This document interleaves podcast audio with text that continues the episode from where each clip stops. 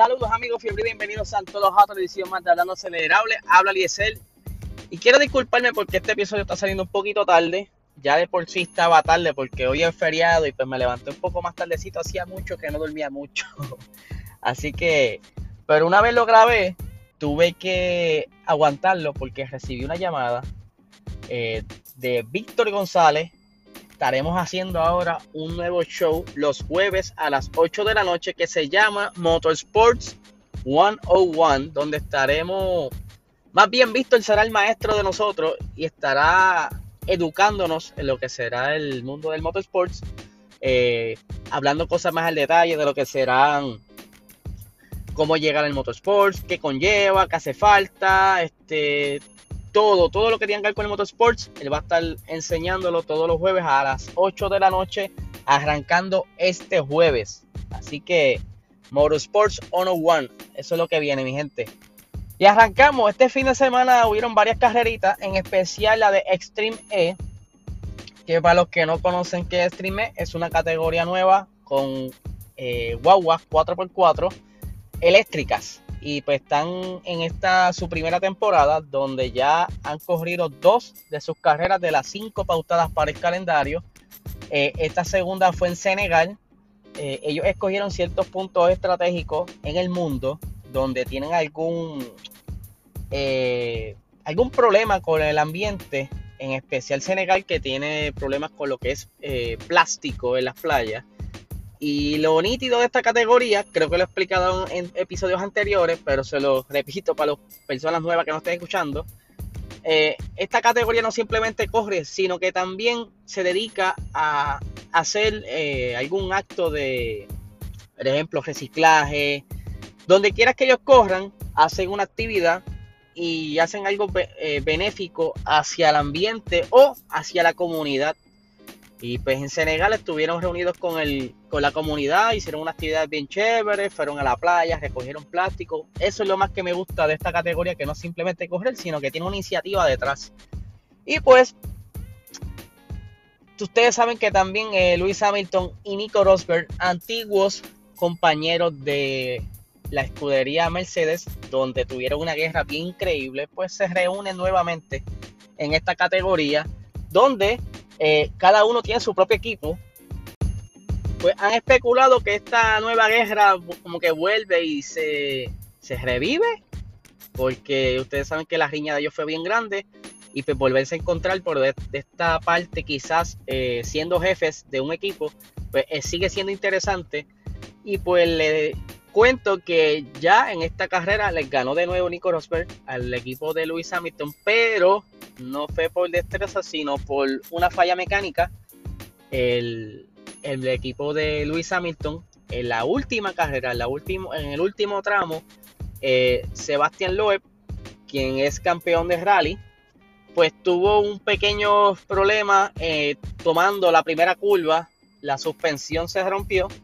Esto, pues obviamente sacándolo de carrera, dándole la oportunidad entonces al equipo de Nico Rosberg tener más ventaja ya que estaba en la delantera. Ellos iban a luchar en el próximo tramo, pero ya no, no teniendo a, al equipo de Luis Hamilton en, en, el panorama, pues se le hizo más fácil ganar al team de Nico Rosberg, aunque este fin de semana ya este, le tenía la ventaja, era lo más rápido.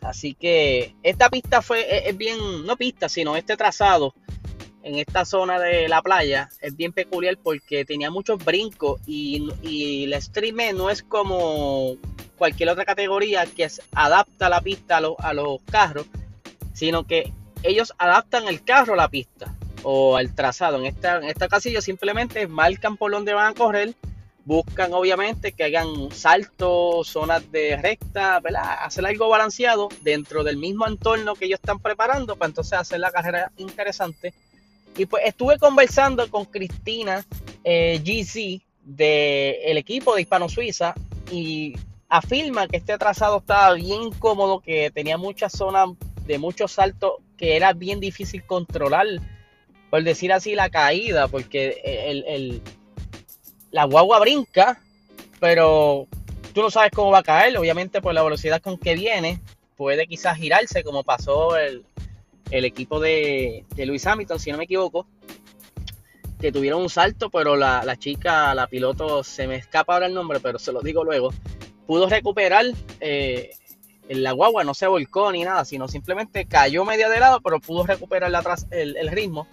Y pues estuvo bien interesante con, eh, intercambiar palabras con esta piloto, que es española, y pues estuvimos un ratito conversando y me, explicó más o menos cómo era la pista y de verdad eh, la sintió muy incómoda. Pero nada, siguiendo con el fin de semana, tuvimos también la Indy 500, eh, una carrera bien histórica en Estados Unidos, en Indianápolis, donde Helio Castroneves, no sé si se pronuncia así, pero espero haberlo dicho bien, eh, obtuvo su cuarta victoria en Indianápolis, es la Indy 500, y esto fue en el equipo Merchant Racing, y se espera que gane una quinta si es que compite el año que viene. Eh, este muchacho tiene una gran destreza. Eh, y pues no es fácil correr la Indy, es un óvalo, pero se, se requiere mucha destreza como piloto, ya que depende mucho del el error. Si el, eh, esto al ser un óvalo, tú estás todo el tiempo detrás de ese, de ese otro piloto, un tipo tren, y vas ganando velocidad a base de la succión del carro que está al frente. Y pues no es fácil mantenerte ahí detrás, hacer el pase, volver, volver a meterte la filita y seguir ahí después defender esa, esa posición porque sabe que esos carros están bien parejos. Y pues el, el chamaco supo manejarlo y obtuvo esa victoria. El año pasado fue Takuma Sato. Y si la mente no me falla, fue bajo una vuelta en safety car o saliendo de un safety car porque hubo un accidente bien feo. Entonces, pero nada, eh, eh, esa fue la Indy 500. No la pude ver completa, la vi por pedazos, pero espero sentarme y verla más al detalle porque me dijeron que estaba súper buena, o estuvo, mejor dicho. Eh, y para finalizar, Helmut Marcos dice que Checo Pérez no se va a tocar el contrato aún. Ustedes saben que Checo Pérez tiene un año de contrato y muchos pilotos que están por renovar este año, pues normalmente comienzan a adelantar lo que son las conversaciones de contrato para ir, ¿verdad? Viendo, afinando, haciendo esos intercambios, esas negociaciones. Y pues Helmut Marco dice, mira, no, por el momento vamos a enfocarnos en lo que es el campeonato y vamos a hablar del, del contrato más adelante.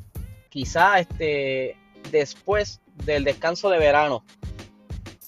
Por lo que hemos conversado en los Box Talk, y pues hemos analizado en otros episodios, para mí que Checo se queda, Checo a pesar de todo, aunque no ha ganado una victoria, está haciendo el trabajo que quiere Red Bull, que es que sea ese escudero de Max Verstappen y que obtenga los mayores. Los, puntos que se pueda para entonces estar batallando por el campeonato de constructores, no solo con el campeonato de pilotos, sino también con el de constructores que lo están haciendo, ahora mismo están liderando ambos campeonatos.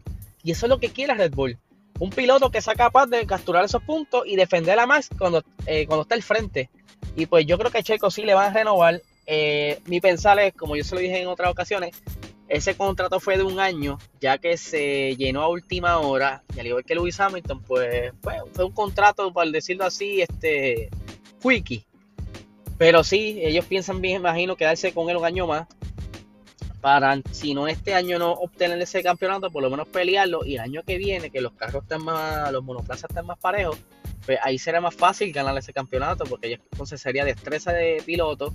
Obviamente Max es tremendo piloto, eh, Luis Hamilton también, yo los considero que están casi parejos. Max ha madurado un montón y está casi casi al, al nivel de Luis Hamilton, pero obviamente sabemos que es joven y puede seguir aprendiendo, porque ya Luis Hamilton es un veterano, pero sí, este, le está dando muy buena la batalla y eso es lo que ellos quieren, que el año que viene tengan un escudero para si ganan este año el campeonato, por lo menos el año que viene defenderlo, si no, tener una mejor oportunidad el año que viene. Así que Checo, tranquilo, que yo creo que ese, eh, ese contrato viene, dudo mucho que te dejen ir.